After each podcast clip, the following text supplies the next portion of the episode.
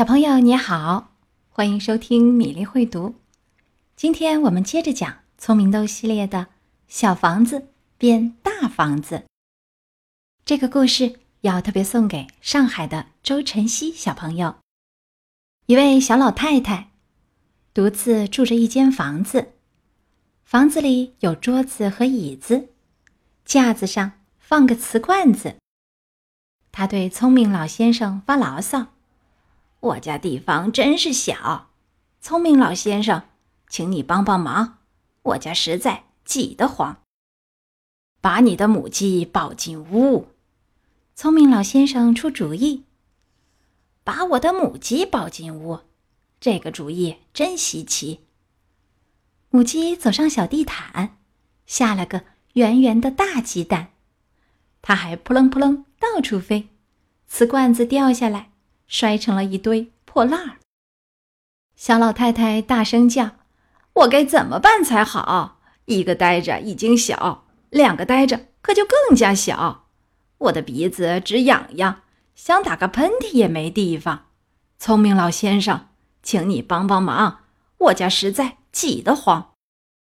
把你的山羊牵进屋。”聪明老先生出主意：“把我的山羊牵进屋。”这个主意真稀奇，山羊咩咩叫，窗帘咬破了，鸡蛋也踩碎，它还就地一坐，流着口水啃桌腿。小老太太大声叫：“我的妈！哎呦呦！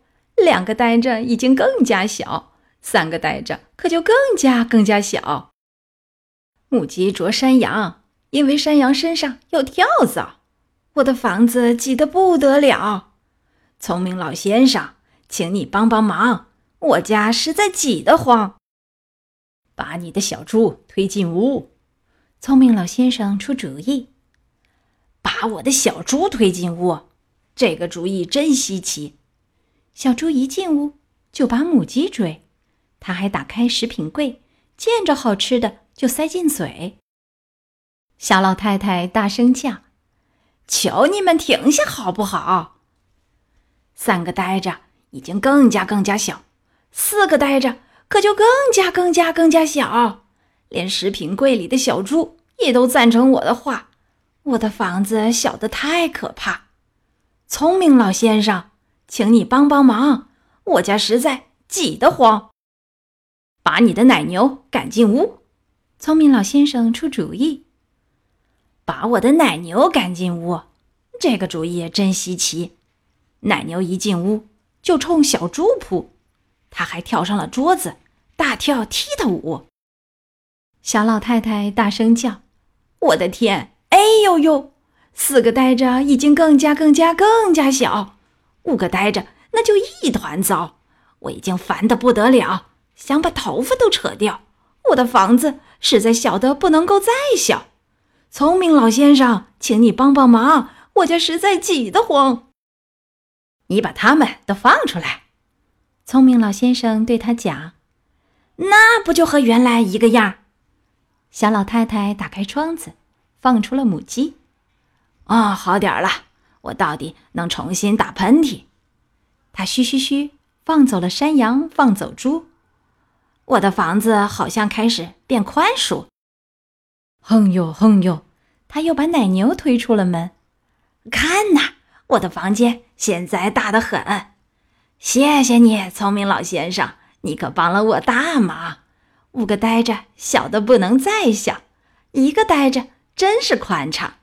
现在不用再发牢骚，我的房子大的不得了。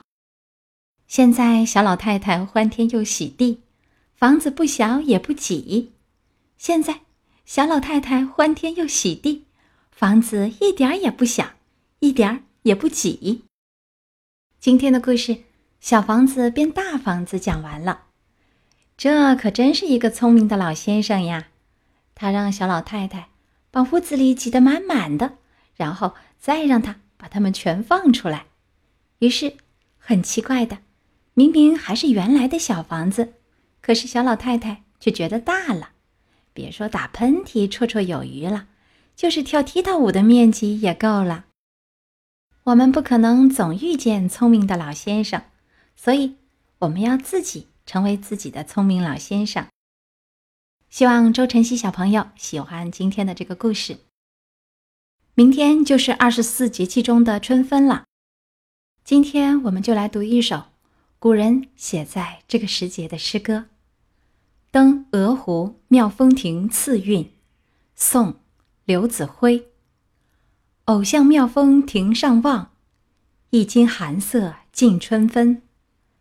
晴风吹放天泉路，吹尽江南江北云。鹅湖是一座山名，在江西省盐山县北。小朋友们在周末可以和爸爸妈妈一起踏青赏春，看看春分时节有哪些花开了，哪些叶子绿了。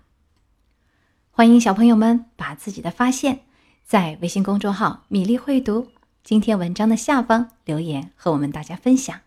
今天的故事就到这里，明天再会。